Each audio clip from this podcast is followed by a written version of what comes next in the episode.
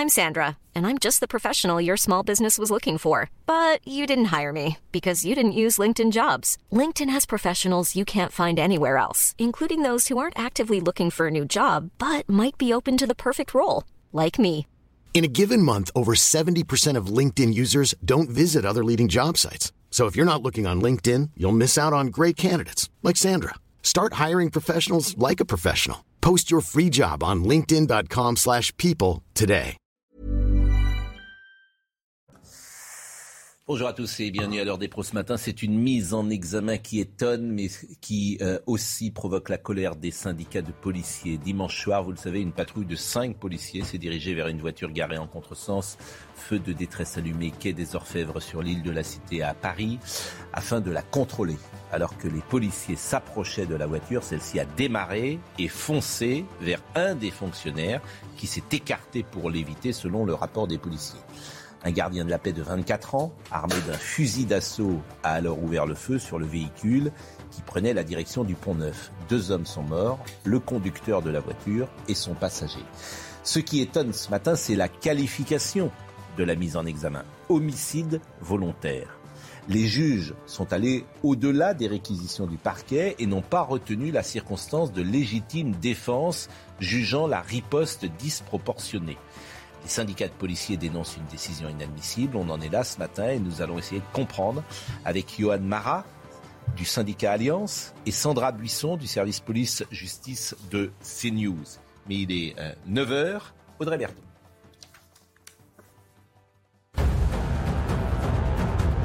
Le dernier conseil des ministres du gouvernement, Jean Castex, se tient ce matin. Il débutera à 11h. Emmanuel Macron planche sur la composition de son futur gouvernement. Il compte non seulement remplacer son Premier ministre, mais aussi renouveler très largement son gouvernement selon un pilier de la majorité. Et puis un homme suspecté d'avoir tué sa compagne, son fils de 3 ans et sa belle-sœur a pu être placé en garde à vue hier. Son état de santé ne l'ayant pas permis jusqu'ici, les corps avaient été découvert le vendredi 15 avril dans un appartement à Amiens. Enfin, le président américain Joe Biden a salué la mémoire de l'ancienne secrétaire d'État Madeleine Albright lors de ses funérailles célébrées dans la cathédrale nationale de Washington. À l'image de son statut sur la scène internationale, ses obsèques ont rassemblé hier plus de 1400 personnes et ont été diffusées en direct à la télévision. Johan Marat est avec nous, il est secrétaire régional Alliance Police. Nicolas Bay aussi, je vous salue. Vous n'avez pas eu le nez creux hein, dans cette affaire, euh, Monsieur Bay. Vous avez Ah, on va en changé. parler tout à l'heure. Bah oui, vous avez changé d'équipe quand même au mauvais moment, si vous me permettez. J'ai fait le choix des convictions et je Oui. pense que dans la durée, euh, c'est ce qui compte. Certes, bon, vous étiez quand même au Front National depuis 92. Vous étiez déjà parti, je crois, avec Bruno Maigret. Vous êtes revenu au Front National et vous allez peut-être revenir un jour d'ailleurs, si vous faites des allers-retours, manifestement. Non, euh, Bah, vous savez, il- mais en politique, je pense que la fidélité, on doit l'avoir à ses idées d'abord, Mm. aux électeurs après, Mm. Et au parti enfin. Mm. Si on a d'abord la fidélité au parti, on, se- on- on a vite fait de se comporter comme des boutiquiers.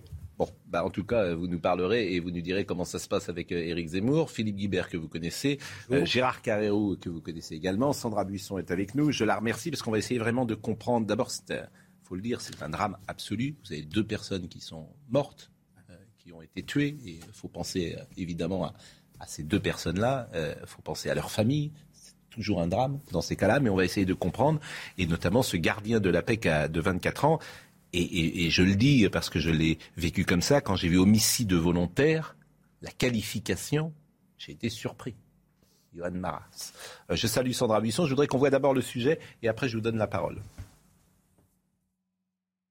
Une décision inadmissible en lettres capitales. Sur cette publication Twitter, le syndicat Alliance Police dénonce la mise en examen de leurs collègues pour homicide volontaire quelques heures à peine après son annonce. Face à ce qu'ils qualifient d'injustice, ils expriment leur colère. Lorsqu'un véhicule fonce délibérément sur nos collègues, la loi sécurité publique doit s'appliquer.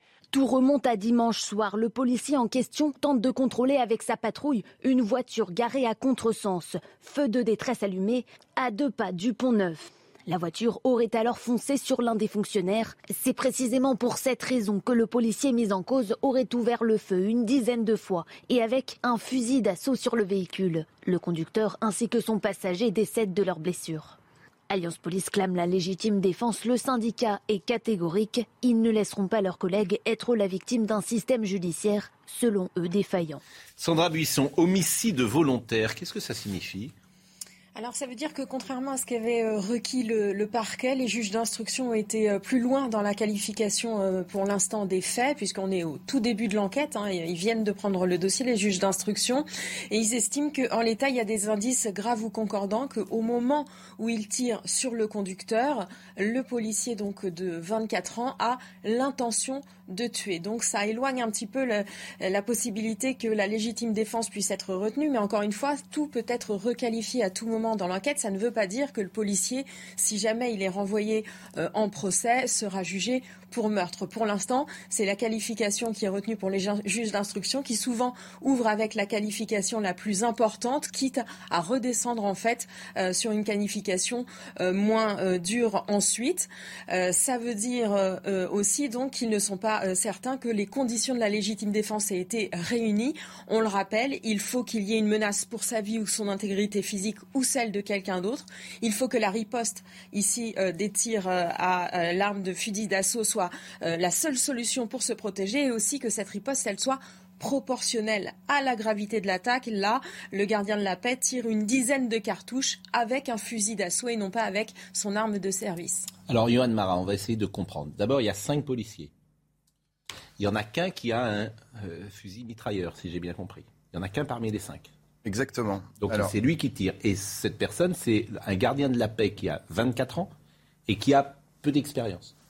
Alors c'est un gardien de la paix qui a 24 ans, qui a, oui, effectivement, peu d'expérience. L'unité en question, c'est euh, le groupe d'appui euh, de la compagnie de sécurisation de la Cité. Donc euh, leur mission, c'est de sécuriser les abords des sites sensibles sur l'île de la Cité, dont la préfecture de police. je vous rappelle juste qu'autour de la préfecture de police, on a déjà eu des événements euh, à caractère terroriste.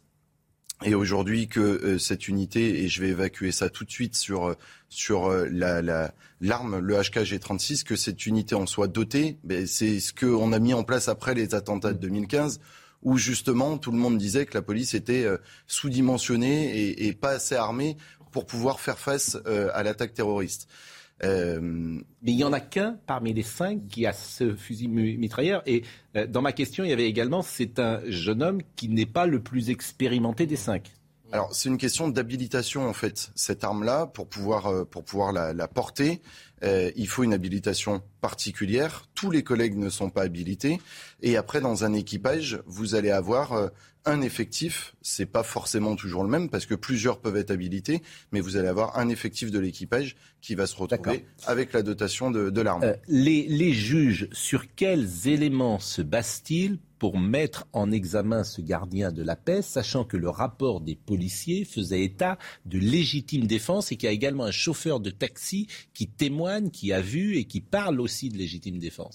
Vous comprenez notre sentiment d'incompréhension et de colère euh, ce matin, c'est que euh, les juges d'instruction, comme euh, votre journaliste le disait, sont allés plus loin que les réquisitions du parquet. Et là aujourd'hui, nous, les éléments que l'on a alors je vous rappelle qu'il y a une enquête en cours, donc on ne va pas pouvoir euh, rentrer trop dans les détails. Bien sûr, et c'est pour ça que c'est délicat même pour nous de parler d'éléments dont on ne connaît pas. C'est le début, c'est le début de l'instruction effectivement, donc euh, il, faut être assez prudent et laisser et laisser l'enquête se faire. Maintenant, ce qui aujourd'hui nous nous met en colère et et c'est effectivement ce que vous disiez, la qualification de meurtre.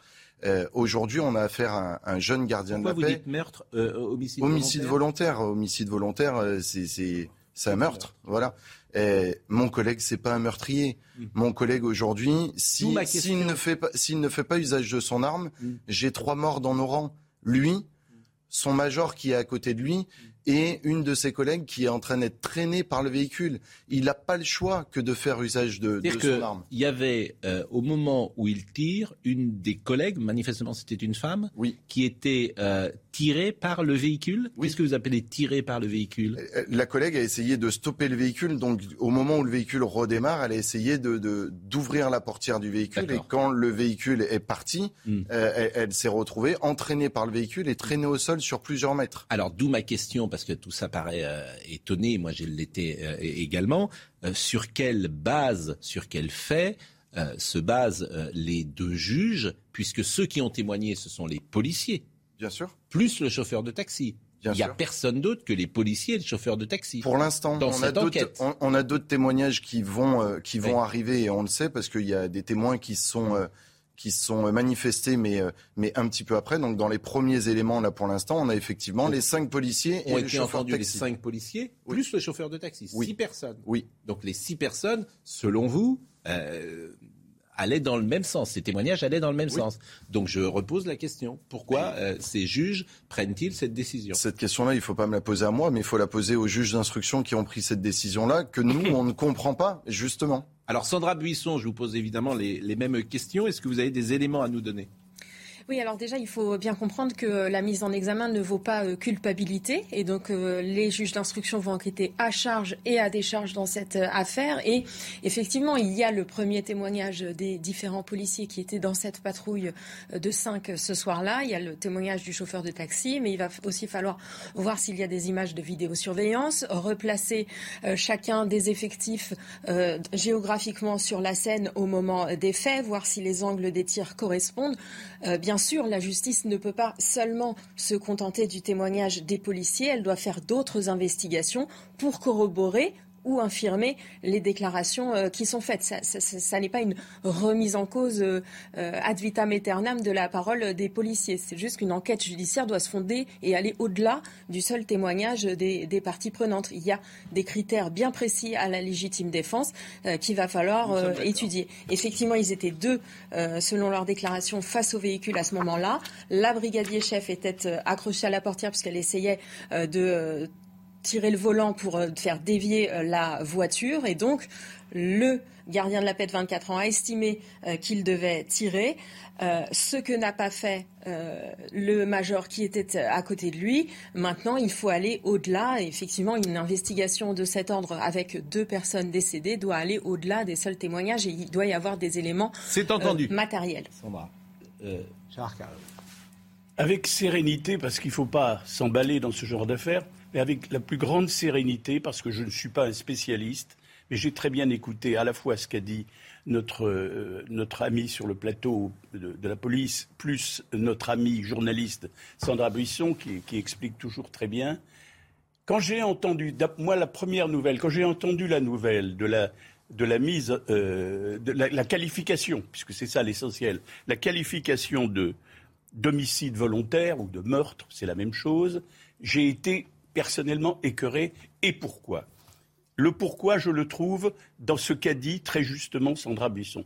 Elle a dit deux choses. Elle a dit une qualification, ça peut être modulé en fonction du déroulement de l'enquête. On peut commencer par très haut et puis redescendre plus bas, ou on peut commencer par très bas et monter plus haut. Très bien. Là, je constate qu'on a choisi, les juges ont choisi la qualification la plus élevée quitte éventuellement, au cours de l'enquête, à redescendre d'un cran ou de deux crans.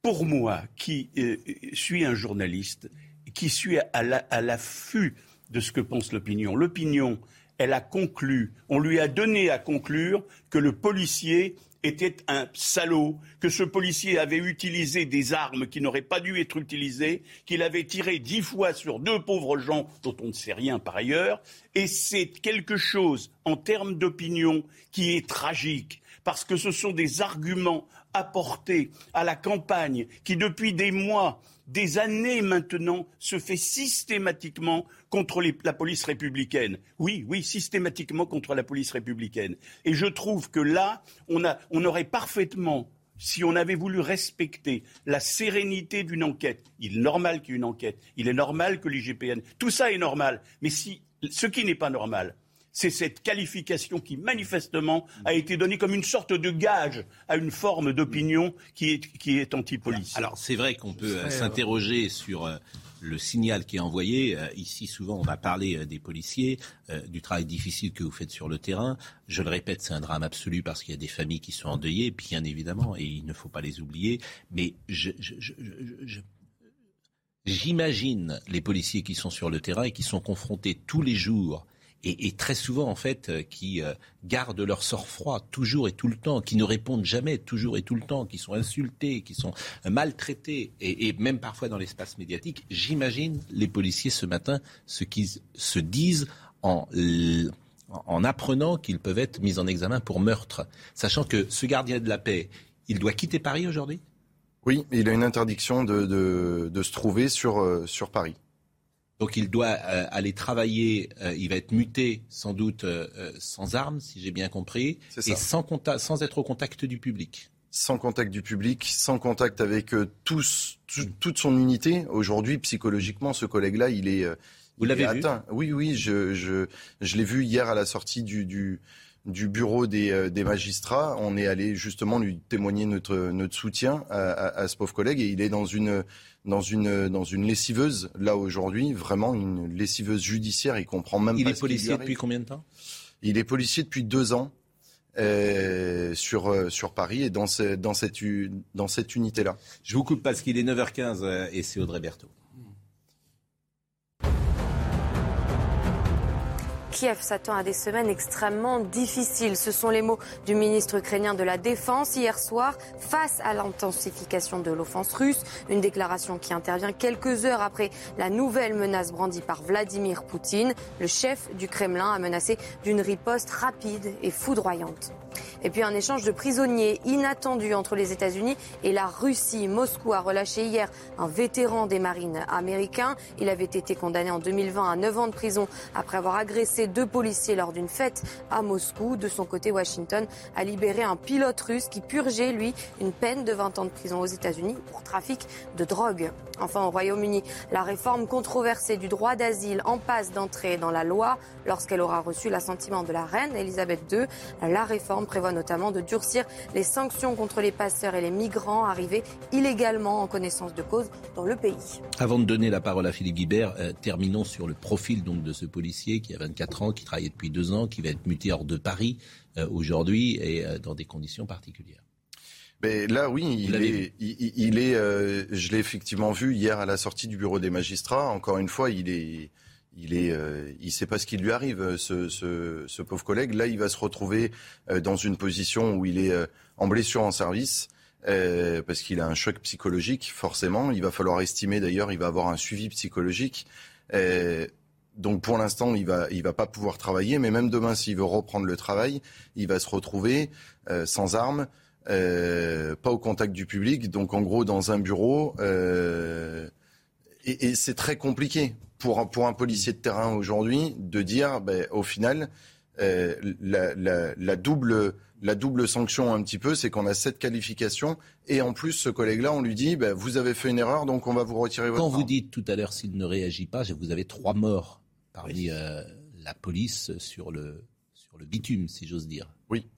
Moi, moi, clairement, euh, le, le, le, major qui accompagne le, le, gardien de la paix et qui est face au véhicule, lui, nous explique qu'il n'a pas le temps d'aller chercher euh, son arme parce que, encore une fois, euh, tous les bien-pensants et même nous aujourd'hui sur un plateau de télé, on analyse une scène. Je vous rappelle qu'il est presque minuit, il fait nuit. vous avez une situation de stress et moi aujourd'hui, je je trouve que ce gardien de la paix, il a une réaction que peu ne pourraient avoir et il a sauvé la vie de ses collègues. Il a sauvé sa vie à lui, mais il a surtout sauvé la vie de ses collègues. Philippe Guibert je serai un petit peu plus prudent euh, énoncé que, que, vous. Euh, D'abord, je, je, comprends qu'il soit, que c'est un choc psychologique pour le policier. Néanmoins, il y a deux morts. Euh, et donc, je trouve assez normal qu'il y ait des mesures euh, d'éloignement professionnel prises à l'égard d'une personne qui, pour l'instant, n'est que mise en examen et qui n'est pas jugée. Mais, mais ça me paraît naturel qu'après après deux morts, un, un, un policier, quel qu'il soit, soit un petit peu mise à l'écart le temps qu'on y voit plus clair, le temps que lui-même puisse. Non, vous, avez parfaitement raison. Euh, ceux qui nous étonnent ce matin, c'est la mise en examen pour homicide de volontaire. C'était mon deuxième point. C'était mon deuxième point. et je connais pas le à fond. Et bien, quoi, je connais pas. On, ne connaît pas, on connaît pas ce qui s'est pas, on sait pas ce qui, on n'y était pas, et donc il faut être extrêmement prudent. Moi, je comprends que cette mise en examen, la nature de cette mise en examen choque. Néanmoins, quand j'ai appris l'affaire et que j'ai lu sur le sujet, j'ai, mais je ne suis pas du tout spécialiste et c'est plus facile de dire ça sur un plateau télé. Nous sommes bien d'accord. Mais tirer une dizaine de balles J'avoue que ma première réaction, ma première réaction a été, a été là-dessus. vous répondre demain, si vous avez, demain, si vous avez Mais parce que c'est automatique, en fait, techniquement. C'est-à-dire que quand vous en tirez une, vous en tirez 19. Alors, le, le, le, HKG36, il a euh, un coup par coup et des rafales de trois balles. On a effectivement ces deux positions qui sont possibles. Moi, je vais vous répondre, si demain vous avez un véhicule, vous êtes à quelques mètres d'un véhicule et que le véhicule fonce sur vous, vous allez tirer tant que le véhicule ne s'arrête pas parce que mais vous allez vous allez essayer vous allez essayer de sauver votre vie et celle de votre collègue. Mais mais pour pouvoir s'écarter pour pouvoir s'écarter, un, il faut pouvoir le faire. et encore une fois, et encore une fois, les collègues, ils sont à quelques mètres du véhicule, quelques mètres. Ça veut dire qu'un coup de première à la vitesse où le véhicule il arrive, ils n'ont pas le temps. Nicolas Bay, il y avait euh, dans votre programme, je crois, la présomption de légitime défense. De légitime défense qui était euh, proposée d'ailleurs euh, par Marine Le Pen également. Oui, bien sûr. C'est en réalité, l'effet c'est quoi? C'est un véhicule qui fonce sur des policiers. Euh, le policier, il a une fraction de seconde pour réagir. qui, il fait le choix d'utiliser son arme pour sauver sa vie et celle de un et sans doute deux de ses collègues. Voilà. Qu'il y ait une enquête, c'est normal. Personne ne dit qu'il ne doit pas y avoir une enquête. Mais qu'il y ait une enquête qui apparaît comme principalement à charge avec cette qualification d'homicide volontaire, c'est très grave. Et en réalité, ça s'inscrit dans une démarche générale qui consiste à dénigrer la police. Quand vous avez le chef de l'État Emmanuel Macron, qui explique. pas qu'on fasse. Non, mais attendez, qui explique qu'il y a des violences systémiques de la part des policiers. Quand vous avez le ministre de l'Intérieur, Christophe Castaner, il y a quelques mois, qui nous disait qu'il y avait des violences policières, eh bien, et donc ça installe l'idée que les policiers, en réalité, ne se comporteraient pas normalement, alors que. J'entends ce que vous dites, mais je souhaite que, que ce. D'abord, c'est un, un, drame, je le répète, parce qu'il y a deux personnes qui sont décédées je souhaiterais qu'il n'y ait pas d'instrumentalisation ou de récupération. En revanche, Chandra Buisson voulait nous donner tout à l'heure des précisions sur les profils de ces deux jeunes gens qui, hélas, euh, sont, morts. Et je le disais tout à l'heure, euh, leur famille, c'est un drame, bien évidemment, qui a endeuillé ces familles. Oui, les deux jeunes étaient euh, donc à l'avant euh, du véhicule. C'est euh, eux deux qui, sont décédés puisque le passager arrière, lui, était grièvement blessé. ces deux jeunes, au moment où la police veut les contrôler, eh la, brigadier chef les suspecte d'être en train de procéder à une vente de stupéfiants, de la manière dont est garé le véhicule, dont se comportent les, les occupants. Il s'avère qu'a posteriori, on a appris que les deux individus étaient connus de la police pour des infractions à la législation sur les stupéfiants et qu'au vu de ce qui a été trouvé euh, dans la voiture, euh, il semble qu'il y ait bien eu une transaction de drogue à cet instant et que le passager arrière euh, soit venu à ce moment-là pour acheter de la drogue. Voilà, ce qui ne préjuge en rien de ce qui s'est passé, puisqu'au moment où les, policiers s'approchent, ils ne connaissent pas le, passif des individus qui sont à l'intérieur. Le passager arrière, d'ailleurs, on n'en a pas parlé ce matin encore, le passager arrière n'a pas été blessé. Il a, il a, été euh, blessé ici euh, au, au, bras et, euh, et bon, il, est son, son, pronostic vital n'est pas engagé et lui est inconnu des services de police. je constate quand même qu'il a fallu attendre. Et moi, je viens de l'apprendre là à la seconde de Sandra Buisson.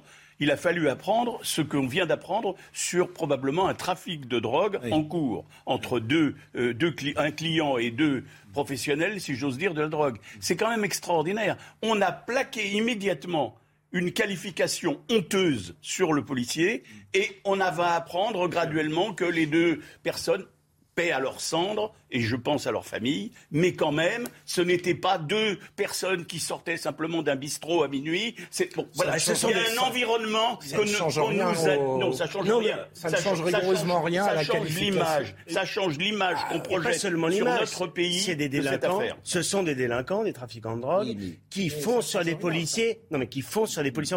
En fait, l'enquête, elle doit déterminer si la riposte était proportionnée. Mais ce qui est sûr, ce qui est sûr aujourd'hui, c'est que la qualification d'homicide volontaire, mm. elle est disproportionnée. Mais, alors, ces deux juges, et en plus, ce qui est étonnant, c'est que ces deux juges, ça va au-delà du parquet. C'est ça aussi qui nous a interpellés. C'est tout à fait étonnant. Je n'arrive pas à comprendre sur quel euh, fait se sont basés ces deux juges après 20 euh, minutes de discussion ensemble. Écoutez, euh, encore une fois, cette question-là, il faut pas, il faut pas nous la poser à nous, mais plutôt, euh, mais plutôt au juge d'instruction.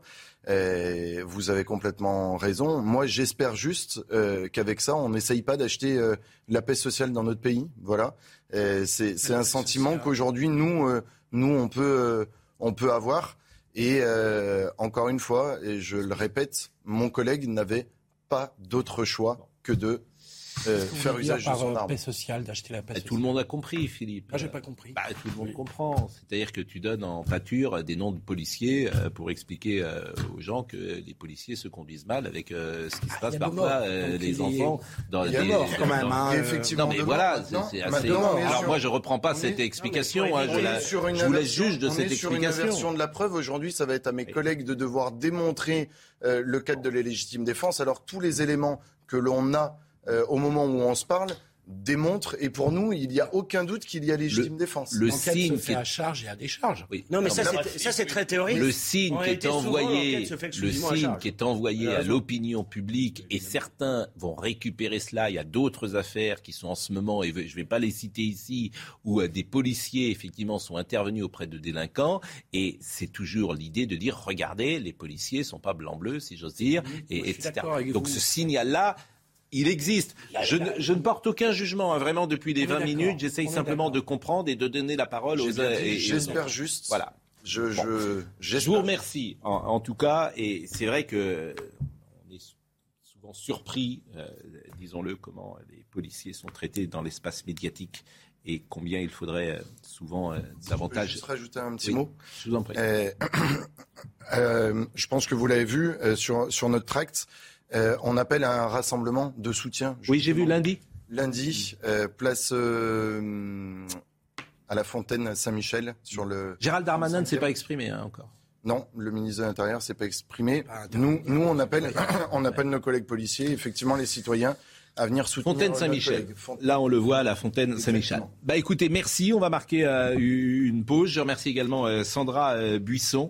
On a beaucoup de sujets aujourd'hui. On va parler d'Emmanuel Macron à Sergi, du profil du futur Premier ministre qui nous anime depuis quelques jours, de Éric Zemmour, qui effectivement essaye de recoller les morceaux, mais effectivement, quand on a pendant des mois insulté son adversaire en expliquant qu'elle c'est les chats et moi c'est la culture, je comprends que Marine Le Pen elle soit un peu l'exégèse des petites phrases déjà les autres dans une campagne oui, électorale. Mais bon, je, mais... je, je, comprends que elle n'est pas forcément clean. de réfléchir à, l'intérêt national. Ah oui, bah ça, tout le monde réfléchit à l'intérêt national tout le temps. Ça, une coalition des patriotes, on y reviendra tout à l'heure. Oui, bien sûr. Ça correspond à l'intérêt national. Si vous me permettez, pas des intérêts partisans. J'ai bien compris, mais euh, ça, fallait le dire à Eric Zemmour dimanche soir quand il a parlé. Mais ça n'empêche pas d'avoir une analyse. Parce que quand effectivement tu, tu, veux te recoller les morceaux en commençant par dire que huit fois le nom de Le Pen a, échoué, c'est peut-être pas la meilleure manière. Peut-être. Il fait un constat. Le constat, c'est qu'il y avait 13 millions de Français il fait un constat qui étaient terriblement déçus mais, mais de la réélection d'Emmanuel Macron. Quand tu fais de la politique,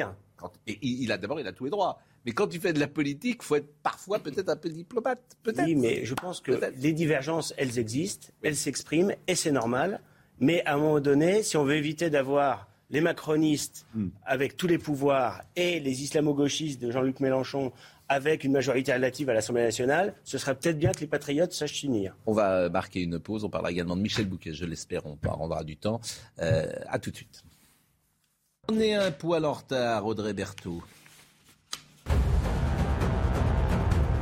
Un petit numéro qui, pourrait coûter cher à Jean Lassalle. Hier, le candidat avait été, euh, non, le 24 avril, le candidat avait été filmé dans le bureau de vote de Lourdios, Icher, une enveloppe à la main, expliquant pourquoi il s'abstenait. Les votes de la commune ont été annulés. Le candidat risque des poursuites pénales. Le code électoral interdit la diffusion de messages à caractère de propagande électorale la veille et le jour du scrutin. Et puis une enquête ouverte après les, nombreux, les nombreuses coupures Internet euh, hier. Des câbles longue distance interrégionaux ont été sectionnés volontairement. Ce matin, tout était rentré dans l'ordre. Aucune personne n'a été interpellée pour le moment. Enfin, la capsule Crew Dragon de la compagnie aérospatiale américaine SpaceX s'est arrimée hier de manière autonome à la station spatiale internationale après environ 16 heures de vol. Paul Melun nous a rejoint. J'ai appris que vous étiez au Parti Socialiste. Bonjour Pascal. Bonjour. Et oui, depuis mes 18 ans. Alors ça, c'est appris ça alors que vous êtes président de Souverain Demain. Et du coup, vous avez démissionné. J'ai démissionné du Parti Socialiste suite à la décision du Conseil national d'aller discuter avec les Insoumis. Bien sûr. Euh, je pense qu'il y a deux erreurs. Il y a une erreur stratégique parce que je ne pense pas que le Parti socialiste aura plus de députés de cette façon-là. Et puis il y a une erreur, moi celle qui m'a le plus choqué, une erreur idéologique. Et Olivier Faure a passé son temps à dénoncer les dérives de Jean-Luc Mélenchon. Et là maintenant, ils vont aller lui faire la courte échelle pour J'ai pas compris. Le nom que vous avez dit, c'est qui? Olivier Faure. Je ne sais pas si ça vous dit quelque chose. Olivier, comment vous dites? Faure, comme Edgar Faure. Olivier Faure. Il est, qu'est-ce qu'il fait? Qu'est-ce qu'il fait Qu'est-ce qu'il fait Il est président. Il est... Premier secrétaire. Ah, c'est le premier secrétaire du Parti socialiste. Ah oui, d'accord. c'est un homme éminemment important dans la Ve bah, République.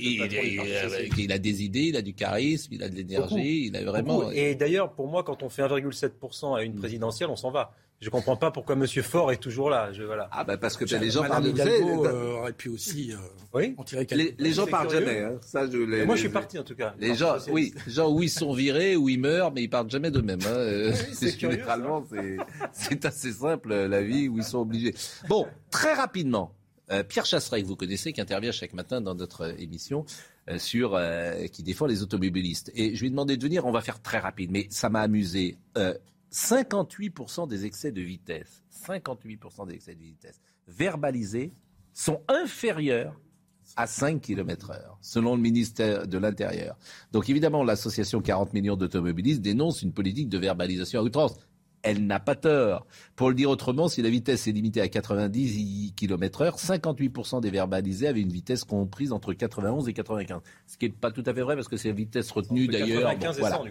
Alors, l'amende forfaitaire est de 68 euros et retrait d'un point sur le permis de conduire pour les excès de vitesse inférieure à 20 km heure hors agglomération. Ça représente 7 286 000 contraventions en 2020. D'ailleurs, au moins, jadis, après l'élection présidentielle, il y avait amnistie. Maintenant, ça n'existe plus. Donc, au moins, on avait un bénéfice à l'élection présidentielle. L'amnistie n'existe plus aujourd'hui. Évidemment, Pierre Chasseret, ça vous met un peu en colère, mais c'est vrai que qu'est-ce que vous voudriez, au fond que euh, ces petits excès de vitesse euh, ne soient pas verbalisés, euh, mais en même temps, ou, qu'il n'y ait pas de retrait de points? C'est quoi votre démarche? En fait, ce qu'il faut comprendre, Pascal, c'est que lorsqu'on est face à quelqu'un qui veut véritablement dépasser une limitation de vitesse pour commettre une infraction, il ne va pas se mettre 3 ou 4 km heure au-dessus. Ça, c'est un excès de vitesse involontaire. Ce type d'excès de vitesse, d'ailleurs, Pascal, n'est pas du tout sanctionné en Angleterre, en Espagne et dans d'autres pays, euh, parce qu'il y a une marge de tolérance. Nous, en France, on a une marge technique uniquement imposée par les fabricants du matériel. Et attention, j'entendais là, lorsque vous êtes pris à 95, ça veut dire que vous étiez à 100. Pas toujours, c'est faux.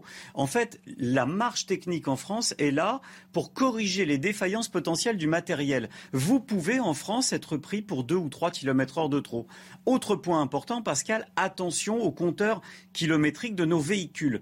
Pendant des années, on avait l'habitude de penser que lorsque le compteur était à 100, en fait, on était en vitesse réelle à 90. Ce n'est pas forcément le cas sur tous les véhicules aujourd'hui. Donc, faire très attention à ça. Il y a certains véhicules qui sont en vitesse réelle véritablement peu, mais certains. Donc tout ça induit les automobilistes en erreur. Ajoutez à cela le l'imbroglio national sur le 80 et le 90 km heure où les automobilistes sont perdus et ne savent plus quelle est la limitation de vitesse selon les routes, eh bien, on arrive à ce constat terrible qui est des automobilistes pénalisés pour des tout petits excès de vitesse involontaires et qui sont même pas dangereux, soyons honnêtes. Hmm. Non, non, mais c'est vrai que c'est une euh, bonne remarque, Nicolas. Je ne sais pas si vous aviez proposé quelque chose dans votre. Oui, nous on avait proposé avec Eric Zemmour la suppression du système de permis à points, parce que évidemment que les infractions euh, routières graves, elles doivent être sanctionnées. Euh, lorsqu'on dépasse de 30, 40, 50 km/h, ça doit être sanctionné. Mais c'est vrai qu'aujourd'hui, on a une situation où l'immense majorité des infractions, hmm. c'est des tout petits excès de vitesse voilà, d'inadvertance. Il y a les choses simplement, que ce soit sanctionné à la fois financièrement lourdement, parce que 48 euros. ou 68 euros pour, 68 euros pour des gens modestes, pour des, non mais pour des gens modestes, surtout un point. Pour des gens modestes, c'est une somme importante. Bien sûr, Et, et les points. Et derrière, et, derrière des drames, parce que quand les gens ont plus leur permis, ils peuvent plus aller travailler, il y en a qui perdent leur emploi. mais vous, vous savez qu'il est intéressant de voir ce qui se passe dans d'autres pays. En Allemagne, par exemple, pour les petites infractions de quelques kilomètres heure de trop, eh bien, il y a une amende qui est symbolique de 5 ou de 10 euros et il n'y a pas de ça, c'est bien. eh bien, c'est un bien meilleur système. Je suis d'accord, mais bon, les associations vont vous expliquer que c'est oui, un état d'esprit, que c'est un signe. Bah, oui, mais en réalité, en réalité, le système français, il accrédite l'idée qu'on ne cherche pas la sécurité routière, on, utilise les automobilistes comme des vaches à lait. C'est une pompe à fric pour faire rentrer de l'argent dans les caisses de l'État. Pas tout à fait faux. Bon, je remercie. On a euh, aussi diminué le nombre de décès sur la route. mais, il y a plein de considérables. Hein. Oui, mais c'est parce qu'on a amélioré la sécurité des véhicules, parce qu'on a amélioré la signalisation, parce qu'on a amélioré l'éclairage. En, mais vous n'êtes pas sérieux quand vous dites ça. Les voitures de 73, les vous voulez que je vous fasse monter dans une voiture de 73 il y avait 15 000 morts en 73. Et, aujourd'hui, effectivement, il y en a 3-4 000. Mais ce n'est pas que la limitation de vitesse. Les voitures, c'est pas les mêmes. Euh, et les routes aussi sont. Les routes sont pas les mêmes. Les voitures sont pas les mêmes. Les routes, les voitures. On ne bouge pas de la même façon non plus. Oui. Vous vous souvenez du sketch de Coluche Ça faisait bien si vite qu'on était parti. Non, mais là, je suis d'accord avec vous. Et euh, ce qui est agréable aujourd'hui sur les routes, c'est notamment sur les autoroutes, c'est qu'il n'y a plus les grands fous qu'on voyait encore il y a 20 ans, des gens qui te doublaient à 200 à l'heure. Ça n'existe plus. Donc tant mieux pour cela. Merci Pierre Chasseret. Merci Pierre Chasseret.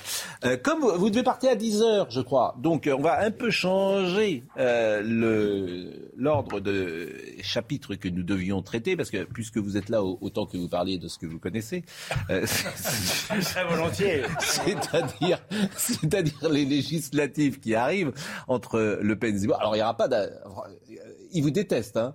Le camp Le Pen vous déteste, à juste titre. Même vous, vous êtes un traître. Écoutez, franchement, si je suis Marine Le Pen, j'ai pas envie de, de, vous faire, euh, euh, j'ai pas envie de, de vous favoriser. C'est normal, c'est humain. Vous partez en pleine campagne électorale. Désaccord politique. Est-ce que vous Oui, enfin, vous avez découvert euh, le 15 mars que vous étiez en désaccord politique avec Marine Le Pen. Franchement, vous êtes parti par opportunisme parce que vous pensez que Zemmour marcherait mieux. Écoutez, allons au fond des choses. Oui. Moi, ma, pour moi, c'était infiniment plus confortable de rester au Rassemblement national. Oui, mais vous étiez un traître. Écoutez, vous leur donniez des informations chez Zemmour. mais c'est évidemment faux. Bah si. C'est gros, c'est bah, grossièrement. sais rien d'ailleurs. Et je vous invite d'ailleurs à pas relayer ce genre d'accusation. je ne le relaye pas. Alors j'enlève le mot traître. Euh, c'était, c'était métaphorique. Moi, je défends des idées. Marine Le Pen a renoncé sur la Cour européenne des droits de l'homme. Elle a renoncé sur Mais vous le saviez, mais vous le saviez avant la campagne quand même. Mais pas du tout. C'est pendant cette vous campagne. Vous l'avez découvert pendant la campagne. C'est pendant cette campagne qu'elle a progressivement renoncé sur tout. La binationalité, elle veut pas la remettre en cause. Euh, la remigration, elle en veut plus, alors qu'avant elle voulait inverser les flux migratoires. La PMA, la PMA sans père, elle veut plus y toucher. Le mariage euh, homosexuel, elle veut plus y toucher. Euh, la CEDA, Schengen, sur tous les sujets. Vous n'allez pas rallumer la, vous n'allez pas faire une guerre civile sur le mariage homosexuel. Vous... voulez revenir sur le mariage pour tous je pense qu'en tout cas, il faut éviter, euh, il, faut, euh, il faut supprimer la PMA sans père. Oui, mais même vous. Bah, est-ce que, vous voulez. C'est l'étape d'après. Est-ce que vous voulez revenir sur le mariage pour tous, oui ou non? Moi, je pense que c'est une mauvaise loi. Est-ce que c'est une priorité aujourd'hui de l'abroger ah, Peut-être pas. Ah, mais, mais moi, je, sur le fond, je suis en désaccord. Bon, mais encore une fois, il y a, des, on a des divergences politiques et des divergences de stratégie. Tout le monde voit bien aujourd'hui que le Rassemblement national, certes, est une formation politique importante, mais qu'elle est, elle a un système monolithique, enclavé, qui aboutit à, à ce qu'il n'y a pas de perspective de victoire des idées qu'il défend ou qu'il prétend défendre. Aujourd'hui, on est dans une situation qui est simple, à la, à la veille des élections législatives. Si vous prenez les résultats du premier tour de la présidentielle, le Rassemblement national, si nous partons désunis, eh bien, il est en situation de se qualifier pour le second tour dans 190 circonscriptions. Je prends les résultats du premier tour de la présidentielle. Alors que, et on aura un affrontement entre macronistes et mélanchonistes dans toutes les autres circonscriptions, c'est-à-dire 400 circonscriptions. Si nous, sommes, nous parvenons à une coalition. C'est pas un tête-à-tête avec le Rassemblement national. Vous-même, avec mais, mais on a des désaccords. Mais, mais c'est pas des désaccords. vous avez dit que. On peut considérer que même si on je a dirais la renoncer surtout. Vous dites que vous êtes parti pour des raisons de conviction. Ben, faites, faites, votre route toute seule. S'il y a des mais c'est ce que nous allons faire s'il refuse la coalition. Mais, oui, mais alors, si, c'est pas parce qu'on à beaucoup. Non, mais si on a des, c'est pas parce qu'on a des désaccords que malgré tout, on ne se sent pas plus proche du Rassemblement national que des macronistes ou des mélanchonistes, parce que ça, vous pouvez, vous pouvez l'admettre. Mais il y a un aspect humain, comprenez qu'il y a un aspect mais écoutez, quand Marine Le Pen disait que Eric Zemmour était entouré de nazis, d'abord c'était un mensonge grossier, et c'était pas très aimable non plus. Si on commence à faire l'exégèse de tous les mots dans une campagne électorale ou j'entends ce que vous dites. On est dans la confrontation et la concurrence. J'entends ce que vous dites, mais dimanche, elle parle avant Eric Zemmour. D'une certaine manière, elle ouvre une porte Éric Zemmour part une demi-heure plus tard et lui met un, j'allais dire, lui met un plomb. C'est pas malin. C'est pas malin. On nous a C'est vrai ce qu'il a dit. On nous a vendu pendant des semaines l'idée du vote utile. le vote utile, il a été utile à qui? À Emmanuel Macron pour sécuriser sa réélection. Tout le monde le sait très bien. Donc, à un moment donné, on peut faire le constat qu'il y a des millions de Français qui, qui aujourd'hui, en tout cas, les négociations sont parce que c'est une défaite. Ça parle pas aujourd'hui. On peut, euh, je comprends que Marine Le Pen dise, euh, bah 40%, c'est quand même un niveau historique jamais atteint. C'est vrai, elle a raison. Mais c'est quand même. Vous avez quitté quand le Rassemblement national? Moi, je l'ai quitté euh, au mois de février. Rendez compte Et vous étiez quoi au Rassemblement national? Vous étiez vice-président? Non, j'ai été dans le passé. Ensuite, écoutez, moi je veux bien qu'on fasse l'inventaire de tout. Mais en février. Marine Le Pen, pendant, des années, n'a eu de cesse de mettre de côté tous ceux qui avaient une ligne, une sensibilité politique qui n'était pas la sienne. Elle a poussé vers la sortie. vous ne l'avez pas découvert en février. Non, je ne dis pas ça. Moi, vous savez, j'ai pris, j'ai fait, j'ai pris le temps de la réflexion. Je suis sorti en soulignant des désaccords politiques. J'ai pas multiplié les attaques personnelles. Euh, et aujourd'hui, euh, nous construisons une nouvelle formation politique. C'est une nouvelle offre politique. Reconquête est d'ailleurs la seule vraie nouveauté de cette élection présidentielle. J'ai une question pour vous. Vous avez eu effectivement, enfin, je, veux dire, je parle de la droite. Euh, alors, certains l'appellent extrême droite, d'autres droite souverainiste, peu importe. Cette droite-là, elle a fait 33% au premier tour de la présidentielle. J'additionne effectivement le Front National, Dupont-Aignan et effectivement Éric Zemmour. Ça fait 23 plus, et quelques, plus 7, plus 2. Bon. 33% dans notre système euh, de la Ve République, ça permet éventuellement d'avoir euh, pas mal de députés, parce que ça, ça pèse, même avec toutes les restreintes qu'on peut avoir, le contraire, c'est-à-dire pas d'alliance, ce qui se prépare actuellement, c'est un suicide collectif. Vous allez y aller d'un côté avec ceux qui ont eu 23%, Marine Le Pen, ceux qui ont eu 2%. Vous répondrez après parce qu'il y a le JT d'abord de Jean, d'Audrey Donc, je suis désolé. Je suis désolé de vous couper, Audrey Berthaud. Je suis désolé. Il vous répond. Après l'incident sur le vol New York-Paris à l'atterrissage, l'enquête ouverte pointe une responsabilité des pilotes. Début avril, un Boeing 777 avait effectué une remise de gaz alors qu'il s'apprêtait à se poser. L'avion avait finalement atterri sans encombre. L'analyse des boîtes noires contenant l'enregistrement des données du vol et des conversations dans le cockpit semble écarter pour le moment tout problème technique. Et puis RFI et France 24 définitivement suspendus au Mali. Déjà coupé depuis mi-mars, la diffusion des deux médias audiovisuels français a été définitivement suspendue hier, signe d'une escalade des tensions entre Paris et Bamako. Enfin du football, deuxième demi-finale allée de la Ligue des Champions. Hier soir, Liverpool recevait les Espagnols de Villarreal. Les Reds ont dû patienter pour trouver la faille et faire la différence en deux minutes. Un but contre son camp avant que Sadio Mané double la mise pour Liverpool. Suicide collectif, dit Gérard Carrérou. Répondez. Oui, il a tout à fait raison. Euh, votre sondage d'aujourd'hui le montre. Les électeurs, l'immense majorité des électeurs, aussi bien de Marine Le Pen que d'Éric Zemmour, souhaitent cette coalition. Et, encore une fois, il peut y avoir des divergences qui, mm. qui perdurent, mais on peut se mettre d'accord sur l'essentiel. Euh, cette coalition, elle est vitale parce qu'en face, nous avons d'accord. Mais la porte, elle est fermée et des. La porte, elle est fermée aujourd'hui. Bah, il semblerait. Nous, on tend la main. Oui, mais vous tendez la main. Est-ce qu'il y a des gens qui se parlent de parti à parti? Oui, mais de manière informelle. Il n'y a pas de canaux officiel de discussion. Vous, vous parlez avec qui? Moi, j'ai des contacts avec un certain nombre de mes collègues euh, euh, que je connais bien du Rassemblement national, les députés, députés, députés européens, etc. Mais euh, Éric Zemmour, hier, a dit de manière symbolique nous ne présenterons pas, nous, Reconquête, de candidats face à Éric Ciotti, face à Marine Le Pen, face à Nicolas Dupont-Aignan. C'est une manière de dire, c'est pas un tête-à-tête avec le Rassemblement national. Ça va au-delà. C'est une manière de dire, on doit être capable de se rassembler sur l'essentiel parce que c'est l'intérêt national qu'il commande. Alors évidemment, il y, a les, il y a les réactions d'épiciers, de boutiquiers qui pensent à leur petite part du gâteau, mais on peut à un moment donné avoir l'intérêt national chevillé au cœur. Et euh, c'est exactement ce que nous proposons. On, le voit d'ailleurs, 94% euh, des électeurs d'Éric Zemmour, 75% de mémoire des électeurs de Marine Le Pen souhaitent ce rassemblement. Le pourquoi le Rassemblement national reste dans une posture euh, de, de porte fermée, c'est parce qu'en réalité, ils veulent avant tout préserver les intérêts de leur mouvement. On peut comprendre qu'ils défendent les intérêts de leur mouvement, mais euh, il, il faudrait pas. Sans doute aussi, euh, comme toujours, un peu de psychologie. Oui, bien sûr qu'il y a de la psychologie, mais est-ce qu'on peut des affrontements humains, ça Bien sûr, vous avez tout à fait raison, mais est-ce qu'on peut à un moment donné dépasser ça pour servir ah, l'intérêt de la France? C'est difficile quand je me mets à la place de Marine Le Pen si elle vous recroise un jour et que vous êtes parti en, On a des désaccords politiques. Vous êtes parti en février. Oui, et alors? Bah, Au milieu de la campagne pour aller chez l'adversaire.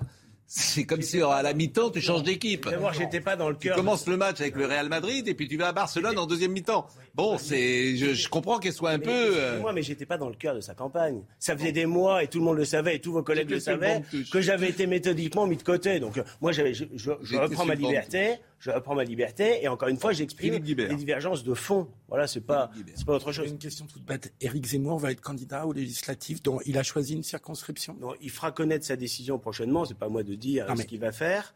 Euh, ce qui est certain, c'est que s'il n'y a pas de coalition, euh, nous, nous sommes évidemment en situation de présenter des candidats partout.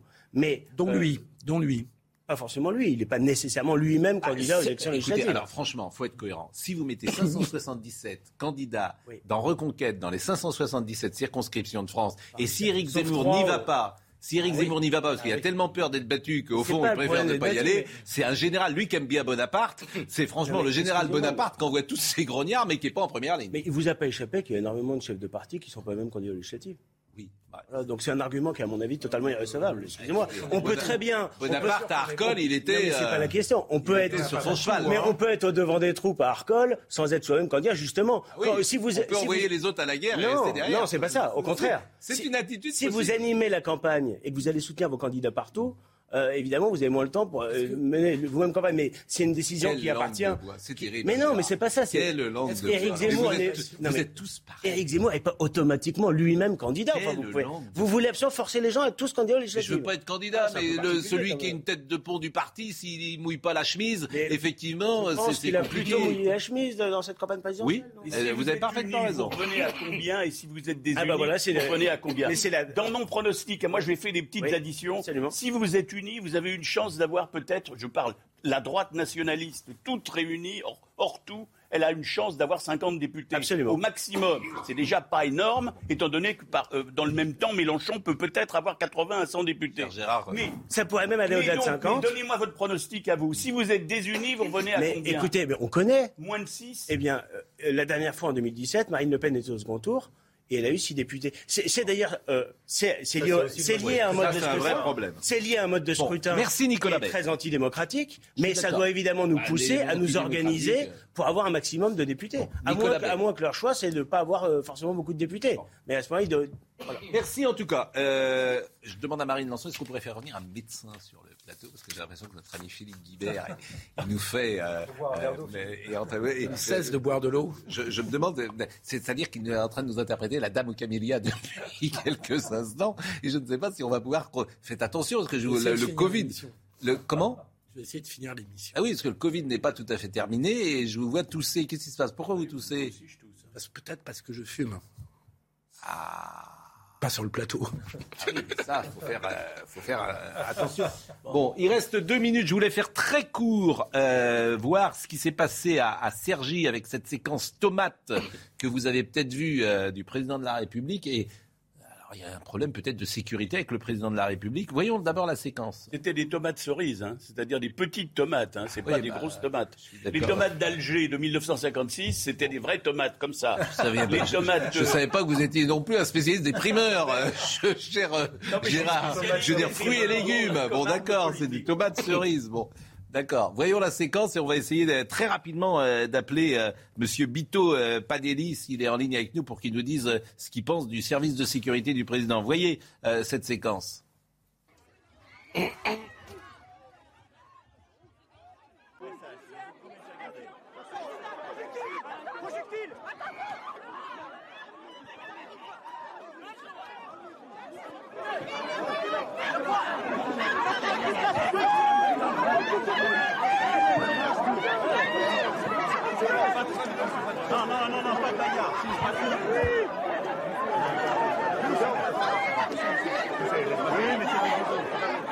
C'était assez chaleureux, dit Philippe Guibert. Pascal Bito Panelli est avec nous. Vous êtes ancien commandant du SPHP, c'est le service de protection des hautes personnalités. Quand vous voyez ces images, est-ce que vous êtes inquiet? Est-ce que c'est normal? Est-ce que c'est classique?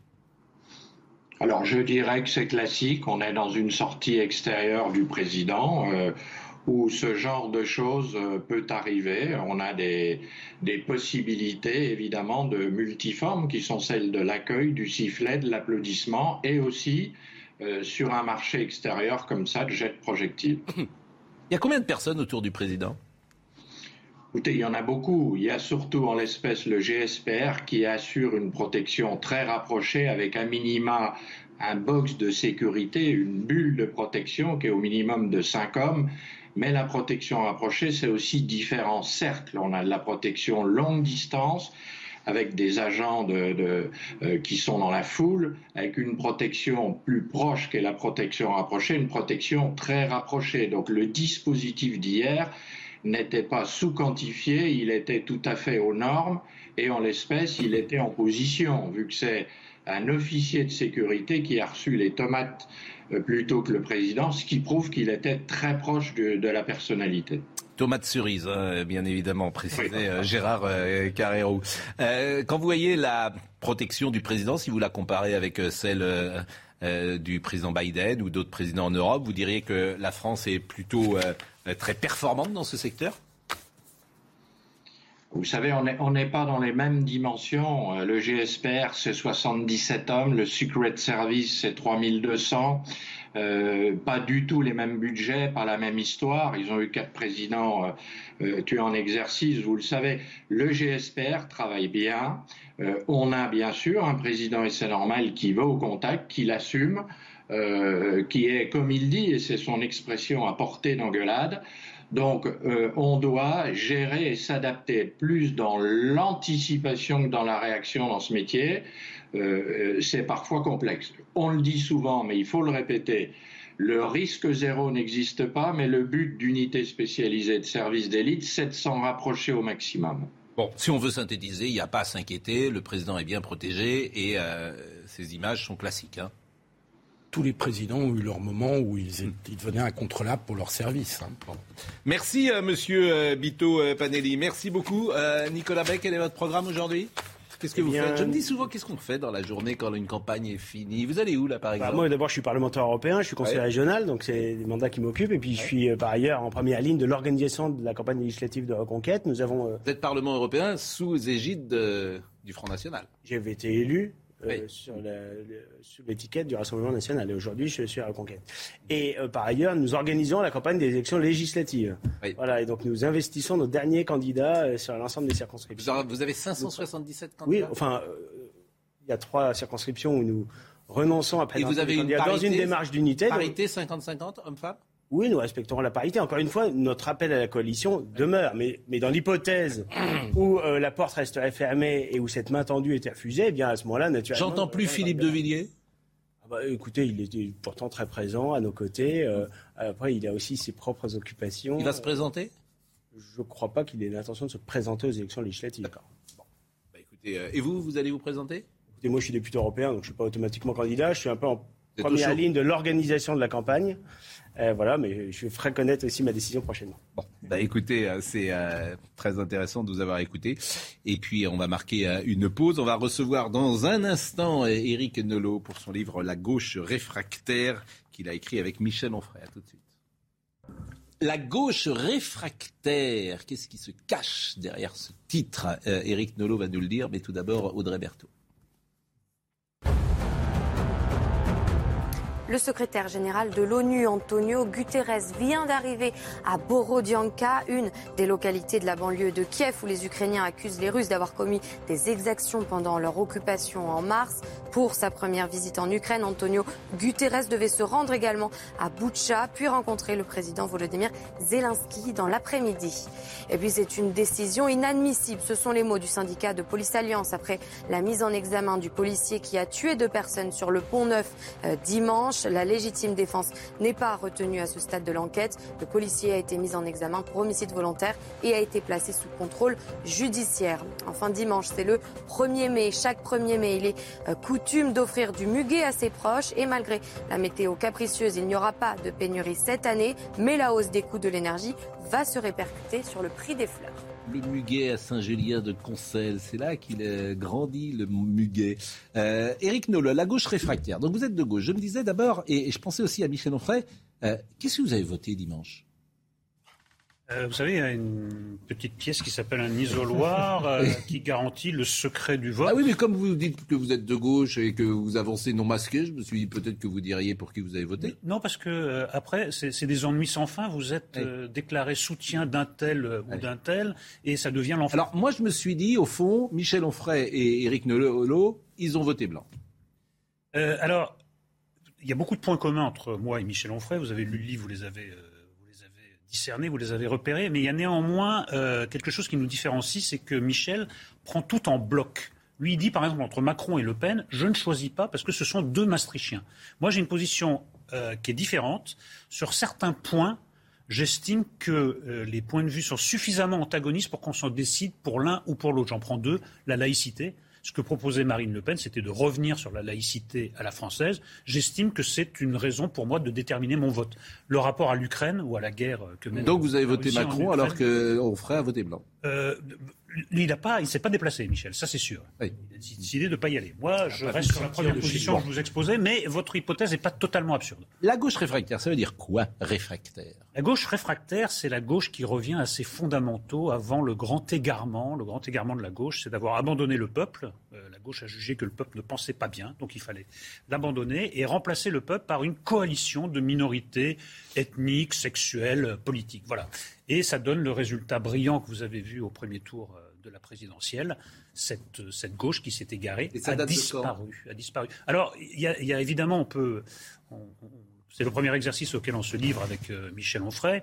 Il y a d'abord évidemment le tournant de, 83, évidemment le tournant de la, de la rigueur, on s'éloigne, on s'éloigne du peuple, mais surtout, il y a quelque chose pour moi qui est plus fondamental, c'est la note de Terra Nova de 2011 qui théorise en fait ce grand remplacement, parce que le grand remplacement existe, c'est pas celui qu'on croit, c'est le grand remplacement du peuple par cette coalition de minorités, et avec un cynisme et une décontraction tout à fait étonnante, Terra Nova dit, bah, écoutez, voilà, c'est simple, le, peuple ne vote plus pour nous, donc il faut trouver un peuple de substitution. Donc cette note de Terra Nova, pour moi, c'est l'événement fondateur, même s'il y a des événements préparatoires. Et c'est précisément ce qu'a fait d'ailleurs Jean-Luc Mélenchon pendant cette campagne que de suivre les instructions de cette note Terra Nova. Ah, en témoigne la sociologie électorale de son vote, qui est ultra urbaine et qui réside effectivement aussi en banlieue, et les territoires, la diagonale du vide, qui a plutôt euh, voté pour Marine Le Pen dès le premier tour. Mais vous parlez d'or, puisque euh, Jean-Luc Mélenchon, à partir de la théorie de Terra Nova, est passé à la pratique. C'est-à-dire qu'il faut absolument séduire cette coalition d'électorats à tout prix, au prix de la complicité avec ce que je définirais comme l'islamo-gauchisme. Et là, évidemment, la polémique euh, se déclenche immédiatement dès que vous employez ce mot. Mais l'islamo-gauchisme existe, la preuve par Mélenchon. Et ça prouve quand même que ça marche, en l'occurrence. Je suis tout à fait d'accord avec ce que vous avez dit tous les deux. C'est effectivement ce qu'il a construit. Il a, il a fait ce jeu de construction mais, mais, les résultats sont là. ils ont été là au premier tour de la présidentielle. Et croyez-moi, si j'ose dire, ils seront là également au premier tour des législatives dans 45 jours. Cher ami, la démagogie marche toujours. C'est de la démagogie puisque même si c'est pas suffisant pour arriver au pouvoir. Non, mais, ça consiste, ça consiste, au pouvoir. mais ça consiste à satisfaire tous les électorats à n'importe quel prix. Donc forcément, ça marche. Ajoutez à ça que nous avons la gauche la plus bête du monde, c'est-à-dire que moi, moi j'en veux même pas aux indigénistes, aux islamo-gauchistes, parce qu'en en fait, ils jouent leur jeu. J'en veux à cette gauche qui a appelé à voter Mélenchon au vote utile au premier tour, c'est-à-dire à se rallier à ce qu'elle déteste. Et vous voyez, le PS, le PS qui n'avait pas de mots assez durs pour Mélenchon, pour sa dérive anti-laïque, pour sa dérive anti-républicaine, maintenant dit bon, écoutez, c'est un partenaire comme les autres, trouvons un accord et sauvons quelques sièges. Alors justement, justement, ce qui s'est passé hier, d'ailleurs, il y a une petite euh, photo, euh, il y a eu une réunion euh, hier à la France Insoumise. On avait une petite photo Matignon, je ne sais pas si on va l'avoir, une petite pancarte. C'était assez étonnant. Alors ils font de la bonne com hein, pour Jean-Luc Mélenchon, pour le coup, il est plutôt habile avec son affiche même Élisez-moi Premier ministre, qui est efficace. C'est vrai que c'est évidemment euh, anticonstitutionnel, mais c'est efficace, ça frappe l'imagination. Écoutez ce qu'a dit, la voici la petite, euh, la petite euh, comment dire, affichette euh, euh, le, devant le siège de la France Insoumise. Et écoutez Adrien Quatennens avant la réunion avec Pierre Jouvet, qui est le porte-parole, tout le monde ne le connaît pas forcément, il est le porte-parole du PS. Il vient d'ailleurs euh, régulièrement à CNews. Ce matin, soyons clairs sur l'objet de notre réunion. Nous n'entamons pas une négociation ce matin avec le Parti socialiste. Ce matin, nous répondons à la demande de rencontre du Parti socialiste pour voir si, compte tenu de nos points d'accord et ou de nos différences programmatiques, un chemin est possible. Mais ce matin, nous ne sommes pas là pour négocier. D'ailleurs, j'aime autant vous dire qu'il ne sera pas question euh, de circonscription, etc. ce matin. Parce que je l'ai bien dit, s'il y a un accord qui peut avoir lieu, comme c'est le cas avec le PC, ELV et avec d'autres groupes, c'est uniquement s'il y a un accord sur le programme et un accord sur la stratégie. Bon, c'est bien pour euh, négocier. euh, vraiment, la porte est bien fermée. Mais quand même, euh, le, le PS va comme à Canossa. Écoutez, Pierre Jouvet, alors lui, il est très content de ce qui se passe. Nous avons eu euh, une discussion euh, constructive qui nous a permis d'avancer euh, sur un certain nombre de points, permettant de voir et de considérer qu'il n'y avait pas entre nous de points de blocage euh, insurmontables. Cette discussion nous a permis d'avancer pour continuer euh, le travail dans les heures et dans les jours euh, qui vont venir, démontrant euh, la volonté commune de construire un programme partagé en vue de la préparation des élections législatives. Ce qui est drôle, c'est que Jean-Luc Mélenchon, parce qu'il vous connaît, il sait que vous êtes brillant, intelligent, percutant, pertinent, il veut jamais discuter avec vous. Ah bah non. Il refuse. Il a tellement la trouille. Euh, C'est la seule Mélenchon. condition qu'il posait euh, pour, euh, pour l'émission Face à Baba. Il, voulait bien tout sauf ma présence. Et oui, parce que Je suis très, je suis- j'en suis très honoré, mais enfin. Mais, mais et ça se comprend parce que vous êtes effectivement. Ça se comprend, mais ça m'inquiète en tant que citoyen, parce que s'il a peur de moi, s'il arrive un jour au, au pouvoir et qu'il doit discuter avec Poutine, je pense que Poutine est un personnage plus, impressionnant que moi, vous voyez. Oui, mais les conséquences, si vous voulez, euh, d'une discussion avec vous seraient peut-être plus ennuyeuses pour lui devant euh, l'opinion publique qu'une discussion avec euh, Poutine. Bah, Parce que je suis le fantôme de la gauche. Parce que je suis le fantôme de la gauche à laquelle il a tourné le dos. Quand les indigénistes, entre eux, disent on a fait une belle prise de guerre, il y avait un laïcard qui s'appelait Jean-Luc Mélenchon, mais maintenant il est dans notre camp, mais ils ont tout dit. Donc moi, je suis la mauvaise conscience de cette gauche. Je suis pas le seul. Bah, le problème, c'est que nous sommes très, très minoritaires. Et que là, vous, vous venez de passer deux Vous êtes pas interventions. minoritaire, parce que là, sur ce plateau, on dit parfois que Ah, ces plateaux trois. sont de droite. Philippe. Guibert a travaillé avec Jean-Marc Ayrault. Paul. Melun était du Parti Socialiste et vous êtes affiché homme de gauche. Mais dans les urnes. Dans les urnes, nous sommes extrêmement minoritaires. Mais quand on entend ce qu'on vient d'entendre. Parce que nos électeurs votent plus à gauche Mais- aussi. Oui, d'accord, mais comment vous voulez cette encore croire à cette gauche Alors Philippe Guibert, qui vient de cette gauche-là, que je suis depuis des années, puisqu'on se connaît, on le dit souvent depuis l'âge de 15 ans, euh, qui euh, effectivement incarne la gauche républicaine, qui doit être désolé de ce qui se passe aujourd'hui. Vous étiez rocardien, c'est dire. Une catastrophe. C'est un échec global que Mais- votre vie politique. Il y a- tout se paye en. Le petit coup de pied de la. Vos engagements, mais non, mais je dis ça avec tendresse, parce que vous savez combien je... Pronostic d'avant pour le deuxième tour, ça serait. Ça serait pas. Je vous- Non, mais c'est vrai que euh, cette gauche-là, républicaine, intellectuelle, laïcarde, etc., c'est votre gauche à vous, c'est la gauche de Victor Hugo. Oui, c'était euh, entre deux, deux recarts achevènement, quoi. Mais tout se paye en politique. hein. L'énorme erreur politique, je suis d'accord avec vous idéologiquement, je n'y reviens pas. Mais il y a une énorme erreur politique du PS qui fait qu'aujourd'hui, ils vont à ça. C'est d'avoir soutenu contre vents et marées la candidature d'Anne Hidalgo. C'est du suicide. C'est à partir du moment où vous maintenez cette candidature qui ne sert à rien, qui empêche une Et qu'est-ce dynamique qu'il aurait fallu faire? Bah, trouver un accord avec Jadot pour concurrencer Mélenchon et éviter que Mélenchon. C'est la gauche plurielle. Parce que Mélenchon, je- encore une fois, je suis d'accord avec ce qu'a dit Eric Nolot sur le plan idéologique, mais il ne fait pas 22% uniquement sur son idéologie. Il fait 22% sur du vote utile. Et quand vous regardez les sondages du vote, la moitié de ses électeurs, la moitié des 22%, c'est du vote utile et c'est du vote par défaut. Donc pour les législatives, Donc c'est les autres. Donc pour les législatives, faut changer de stratégie. Oui, mais il aurait faut faire. En fait, faut faire la gauche plurielle. Donc c'est la gauche de Jospin, la gauche plurielle. C'est trop tard. C'est trop tard maintenant. La, la présidentielle, c'est la vérité des prix. Quand vous faites 1,74%, les écolos à 4,7%, mais qu'est-ce que vous voulez faire avec ça? Vous êtes Le nombre, le nombre, le Mais nombre. je pense, j'ai écouté attentivement votre analyse, je pense même que le déclin du Parti socialiste date d'avant Anne Hidalgo. Anne Hidalgo n'était évidemment. que, eh bien, Mais là, la c'est le dernière de pierre à- à- de- à de- l'édifice. Et si vous voulez, le, le principal problème du Parti socialiste est selon moi un problème d'idées et qui se traduit par un problème d'espace politique. C'est que le Parti socialiste n'a pas travaillé à Non, non, un non. récit, à, euh, si vous voulez, une réflexion, à un axiome idéologique et programmatique qui fait qu'Anne Hidalgo, elle a commencé sur social-écologie et que les électeurs, ils préfèrent l'original à la copie et que la social-écologie, c'était déjà pris par Jean-Luc Mélenchon. Vraiment et que ça, Emmanuel Macron phagocytait déjà la social-démocratie. raison sur la Par note conséquent, Terranova, c'est ça comment- le point de Eh. Est-ce que c'est vraiment ça le problème? Quand vous dites pendant toute la campagne Anne Hidalgo ou pas, il y a des lignes rouges pour le, PS et la gauche qui représente. La ligne rouge, c'est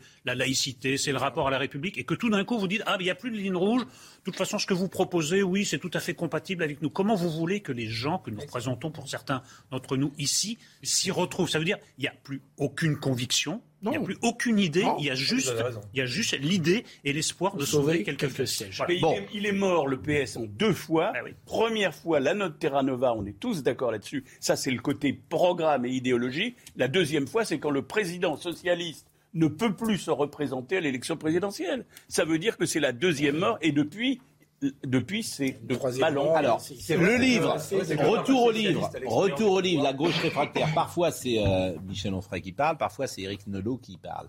Là, c'est Éric Nolot qui parle et qui dit le progressisme et sa descendance wokiste que nous évoquerons nécessairement en, longueur et en largeur, se donne pour objectif principal la destruction de la République et de la nation afin de remplacer le sentiment d'unité par celui d'appartenance à une communauté tribale. Ce dernier adjectif pouvant recouvrir des solidarités ethniques, religieuses, sexuelles, etc. Il s'agit d'en finir avec l'universalisme au profit des particularismes. Dans l'imaginaire de la gauche, les damnés de la terre ont cédé place aux damnés de toutes les lunes, de toutes les lunes du moment et à venir. Regardez Mélenchon, euh, l'islamo-gauchisme, la proposition totalement surréaliste d'inscrire dans la Constitution la liberté de changer de sexe. Non mais si on nous avait dit ça il y a 20 ans de la part de Mélenchon, on aurait dit écoutez, arrêtez de verser dans la caricature, jamais ça n'arrivera. Mais il s'agit simplement de donner satisfaction, de balancer des miettes à tout le monde. Ce et la gauche tombe dans le panneau parce qu'il y a l'étiquette progressiste. Tout ça est progressiste. Ben non, parfois c'est pas progressiste. Et même, je regrette, et moi je fais tout un dégagement, et, Michel Onfray est d'accord avec moi sur la GPA. GPA, grand combat de, de gauche, eh bien c'est une régression pour moi. C'est une marchandisation accélérée du corps des femmes. Mais Donc, en fait, ça ne va pas. en fait, Régis Debray, Alain Finkielkraut, euh, Elisabeth Badinter, tous ces gens-là, vous êtes devenus des réactionnaires. Pas rien. Aux yeux d'une partie de la gauche. Oui, bien sûr. là- là, vous- Et vous aussi, d'ailleurs. Pascal, vous retardez. Nous ne sommes même plus des réactionnaires. Nous sommes des fascistes. Maintenant, c'est fasciste. En attendant, nazi. Alors, nazi, j'hésite un peu parce que là, c'est quand même. Non, mais vous, c'est-à-dire que les, c'est, assez intéressant. de- j'ai cité ces quatre noms. En fait, ces noms qui étaient à la une de la fameuse Nouvel une de- du Nouvel Obs de 89 sur le foulard, la fracture. Et c'est là que Lionel Jospin, évidemment, a manqué. Mais je peux comprendre parfois ça parce qu'on n'a pas vu, on n'a pas vu à- en 89 euh, le danger de tout cela. Je pense que s'il l'avait vu aujourd'hui, il ne referait pas de la Oui, même manière. il y a quand même des gens qui l'avaient vu. Oui, il y avait des gens, Régis Devray l'avait vu. Et des gens de gauche, et des gens de gauche qui l'avaient vu. Et où est-ce qu'ils sont? Où est-ce Bah, qu'ils ils sont, sont? ils sont aujourd'hui Voilà. étiquetés parfois à droite comme euh, Ils sont étiquetés fascistes. Voilà. Exactement, exactement. Euh, Max Gauchet que j'ai entendu hier avec. Gaucher euh, et maintenant fasciste. Oui, et ce qu'il a dit Gauchet sur l'extrême droite, il s'est fait insulter partout et il dit j'ai plus envie de parler. Absolument. Audrey Berthaud. Kiev considère que les forces russes se sont emparées de plusieurs villes dans la région du Donbass. Euh, De leur côté, euh, la Commission européenne a proposé hier de suspendre pendant un an les droits de douane sur tous les produits ukrainiens afin de soutenir l'économie du pays. Et puis à Jérusalem, une commémoration nationale de la Shoah a eu lieu ce matin avec au premier rang le président israélien et le premier ministre. Des témoignages de survivants de l'Holocauste ont été diffusés lors de la, cérémonie. Nous n'avons aucune chance en tant que peuple et en tant qu'État si nous ne nous souvenons pas à jamais de ce qui est arrivé, a affirmé le président israélien. Enfin, en Inde et au Pakistan, une canicule extrême inquiète les autorités. Les températures devraient frôler les 50 degrés d'ici la fin de semaine. Pour les experts du climat euh, de l'ONU, le, ré- le réchauffement climatique devrait se poursuivre de manière exponentielle. Alors vous parlez aussi dans, dans ce bouquin du, du climat médiatique, du climat même journalistique, des intellectuels aujourd'hui. Vous citez Virginie Despentes qui avait pris fait et cause, Oui. et c'est absolument incroyable. ce qu'elle- Incroyable. bon. Et vous Enfin, écrivez. il faut rappeler, c'est une ode aux frères Kouachi. Oui. C'est-à-dire que les frères Kouachi, qui ont dessiné la, la- la rédaction de Charlie, Bien sûr. eh bien, elle, elle a- elle a ressenti un grand élan d'amour qui, qui englobait les frères Kouachi. Enfin, Et c'est Libé qui publie ça. c'est Libé qui produit ça. Euh, il y avait des échos aussi, je crois, dans les, dans les, dans les Inrocks. Et personne ne monte au créneau en disant. Voilà. Imaginez, je sais pas, de- dans l'autre camp, quelqu'un qui dirait, écoutez, moi, dans ce rayon d'amour, Hitler et les Waffen SS, alors bah, ce serait un scandale. Bien sûr. Euh, juste titre, totalement euh, dément. Là, ça passe comme une lettre à la poste et Virginie Despentes continue. Bien sûr, à être invitée, et puis elle pourrait être au Festival de Cannes dans le jury. Ah, ça, ça- ça Alors, ça, on le souligne dans cette émission sans arrêt. C'est ce qu'on- l'espace médiatique, hein, qui, qui est et ce qu'on a vu aussi pendant les 15 jours. C'est-à-dire qu'on a fait, euh, on a expliqué que Marine Le Pen était euh, euh, à l'extrême droite de l'extrême droite. Bon, mais je lis, je retournerai par ailleurs à Virginie Despentes et à tous les islamo-gauchistes leur vieil argument selon lequel le criminel, en l'espèce le terroriste, est en réalité victime d'une société raciste. Je pense au contraire que l'entreprise de démolition par la gauche de la moindre verticalité aboutit à une société d'où toute forme de transcendance se trouve progressivement évacuée, excepté l'angoisse relative aux dates des prochains soldes, et crée un vide que suffit parfois à combler la lecture de l'islam pour les nuls, dont un exemplaire fut effectivement trouvé chez deux djihadistes comme un raccourci du nihilisme au fanatisme religieux, du matérialisme à la bigoterie. Bah, La gauche a tout écrasé. On nous a expliqué pendant euh, plusieurs décennies que le niveau montait, par exemple, l'éducation nationale. Ah oui. Euh, non, il, il descend et même à une vitesse vertigineuse. Donc ça donne des citoyens complètement désemparés et qui sont prêts à gober toutes les idéologies de substitution. Parce que la hiérarchie, parce que la sélection n'existe plus. La hiérarchie, c'est-à-dire que la gauche refuse, au nom sans doute de l'égalitarisme, au nom aussi de dire que ceux qui euh, sont dans les milieux les plus favorisés ont plus de chances que dans des milieux défavorisés. Donc tu refuses toute idée Absolument. de sélection, de hiérarchie. Alors que l'école était au contraire pour la gauche le moyen de s'en sortir. Et maintenant, il ne faut pas s'en sortir. publique, hein, laïque. C'est ça qui est fascinant. euh, Paradoxalement, la sélection elle-même peut être un outil de promotion sociale. Vous prenez le concours républicain, un concours qui est basé sur le mérite et sur le travail, un concours comme Sciences Po, par exemple, qui avant était sur concours, était le meilleur moyen d'y entrer quand vous veniez pas d'un milieu favorisé. Moi, j'étais boursier, mes parents étaient au SMIC, je suis rentré à Sciences Po comme ça. Mais si on se projette, alors, vous êtes ça a changé parce que maintenant C'est- Parcoursup et c'est sur le dossier. Éric Nolot, si on se projette, vous êtes inquiet pour notre société? C'est quoi, dans 20 ans, on est comment? Je suis profondément inquiet, profondément euh, pessimiste, parce que j'ai l'impression, je compte beaucoup sur la gauche, hein, je- et, et j'ai l'impression que la gauche est désarmée. La gauche ne veut pas faire son, son mea culpa et veut continuer vers le, le gouffre. Et la preuve, c'est que, euh, en fait, euh, tout ce- tous mes sujets d'inquiétude deviennent des sujets d'actualité avec la montée de. Mais alors, qu'est-ce qui se passe dans 20 ans? Je pense que c'est la catastrophe dans, dans 20 ans. Je pense que c'est une société où euh, euh, il y aura une société à deux vitesses.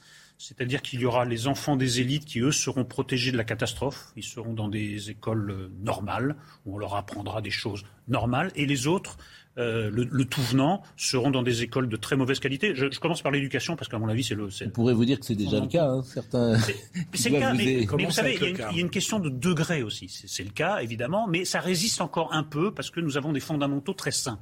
Donc on ne peut pas ruiner le, le travail de plusieurs siècles de civilisation aussi rapidement. Mais la, la chute se fait au ralenti, la catastrophe se fait au ralenti. Et puis les autres, on remplacera l'acquisition des savoirs fondamentaux par euh, bah, euh, le- le- le- la sensibilité au changement de sexe, euh, la tolérance, enfin plein de... de- de- C'est tout à fait noble. Vous n'imaginez pas un retour de bâton?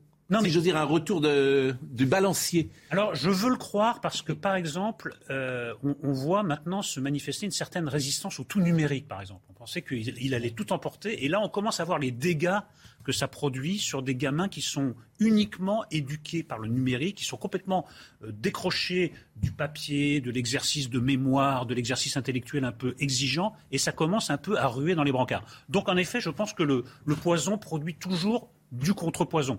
Mais euh, c'est urgent maintenant. Oui, mais l'école, euh, l'école n'a- n'a n'a plus été prise en compte depuis une vingtaine d'années. Euh, effectivement, à part une, une volonté politique d'amener 80% au bac et de, de tout faire pour qu'il y ait de moins en moins de redoublements et que etc etc. Mais dans la présidentielle qui vient de, de se dérouler, j'ai pas beaucoup vu de, de candidats, euh, pas seulement de gauche, hein, euh, aller dans le sens que vous dites, qui est de de rétablir une certaine exigence à l'école. Et ça, c'est effectivement inquiétant. Comment, comment se peut-il que la gauche, dans un débat qui a duré longtemps, des mois et des mois, ne dise quasiment rien sur l'école et rien sur la culture À part de Comment le salaire des profs. Oui, non, mais ça. Alors, évidemment. vous avez le sentiment qu'Emmanuel Macron en parle? Moi, j'ai le sentiment quand même qu'il essaye d'en parler, qu'il voudrait en parler, Il y a les intentions. Les intentions, c'était euh, se manifester à travers M. Blanquer, mais finalement, ça a été une déception. Il est resté aux intentions. Sur le terrain, est-ce que ça a changé? Oui, mais parce qu'attention, vous avez aussi peut-être euh, un un corps enseignant qui n'adhère pas à cela. Si vous avez un corps enseignant, ce serait intéressant de savoir est-ce que le corps enseignant est mélanchoniste, oui, par, bah par, par exemple, dans une. Démontré, C'est démontré. Donc, donc comment vous faites si vous avez euh, ceux qui euh, devraient être les, les, hussards noirs de la République, qui eux-mêmes ne croient pas en la sélection, en la hiérarchie, en, euh, au mérite, etc. C'est la question de la puissance ou de l'impuissance de l'État. Parce que si effectivement euh, on, on, pose par principe que de toute façon on peut rien faire bouger en. France, moi je pense que ça passe par une révolution. Passe par une révolution. Évidemment, c'est pas des ajustements. Là, on essaye d'un peu arranger à la marge. Finalement, ça ne donne rien. Je pense qu'il faut une révolution du système scolaire. Je voulais qu'on termine avec euh, Michel Bouquet, mais l'avenir du zémourisme, parce qu'on sait que vous êtes amis, vous êtes toujours amis avec euh, sera Eric pour la vie, hein, Bon, Le zémourisme a-t-il de l'avenir Alors c'est drôle votre réponse. Euh, oui, tant que la gauche authentique, républicaine, laïque et universaliste n'aura pas repris le dessus sur euh, la gauche euh, autantoque, multiculturaliste, islamo-gauchiste et indigéniste. Vous savez qui euh, pour le Washington Post, commentait les élections françaises? Euh. Fascinant. Parce que tu lis le Washington Post, tu lis le New York Times, qui sont sur des lignes incroyablement progressistes. la même ligne que le monde. C'est la Bible du wokisme. La ligne du monde, vous lisez tous les jours le monde, c'est absolument fascinant. Mais c'est encore un C'est peu une pire. C'est encore un peu pire. Moi qui lis de temps en temps les deux journaux américains dont vous ça. parlez, c'est un peu pire. C'est-à-dire que c'est le monde dans cinq ans. Ce qui est pire, c'est que les États-Unis, à travers ces deux journaux, veulent remettre la France au pas. La France est un pays qui traîne un peu dans le domaine du wokisme et tout. On va remettre au pas les Français. Est-ce que vous voulez qu'on parle du monde d'avant? Ah mais je veux bien. je veux- Michel il, avait beaucoup. Il n'avait pas que des charmes, mais il en avait beaucoup. Ah, moi, je, je trouve que c'était euh, vivement hier. Ok. Euh, vivement Enfin, il hier. faut être un vrai réac de gauche, en fait. Oui. Mais, mais- moi, moi, ça me convient très bien. mais écoutez, On va quand, faire un mouvement écoutez, réac de franchement, gauche. quand on a connu, quand, quand on est des enfants dans les années 70, donc, évidemment, il y avait quelque chose qui nous plaisait euh, dans, dans, dans ces années-là. Et alors, je le dis pour Marine, parce qu'on on n'aura peut-être pas le temps de tout passer. Je vous propose de passer, euh, Marine, la deuxième, entre guillemets, guirlande, euh, où on va écouter euh, au pupitre euh, Muriel Robin, Fabrice Lucchini et Pierre Arditi parler de Michel Bouquet. C'était très émouvant. Monsieur Bouquet, vous souvenez-vous de notre promenade sur le boulevard, tout près de chez vous? Nos bras étaient liés sans que nos peaux ne se touchent. J'avais 25 ans. Je voulais tout arrêter. Vous m'avez rattrapé au vol avec une poignée de mots qui m'ont bouleversé. Je suis ton père de théâtre, mon plus bel acte de naissance, ma renaissance. Il y a 15 ans, le métier me tuait. Vous m'avez tensé. Tu n'as pas le droit, Muriel. Tu as le devoir de servir. Le père avait parlé. Le repère dans la nuit. Monsieur Bouquet, je vous le dis sans emphase,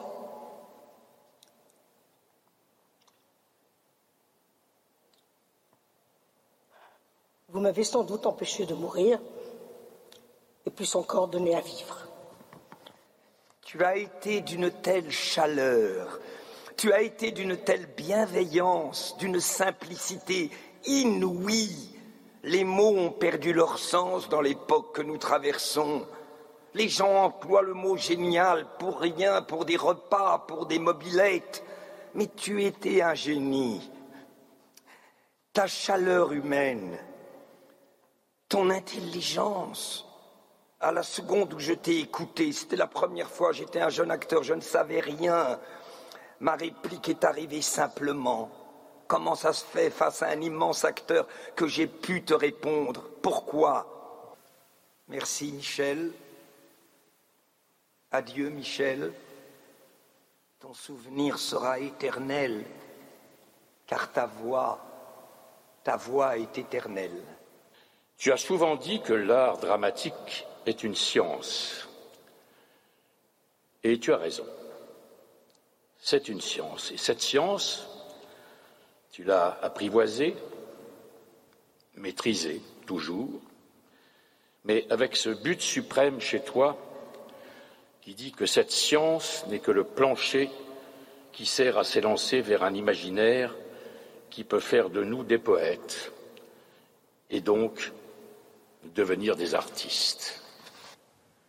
Michel, tu es le théâtre et le théâtre ne meurt jamais.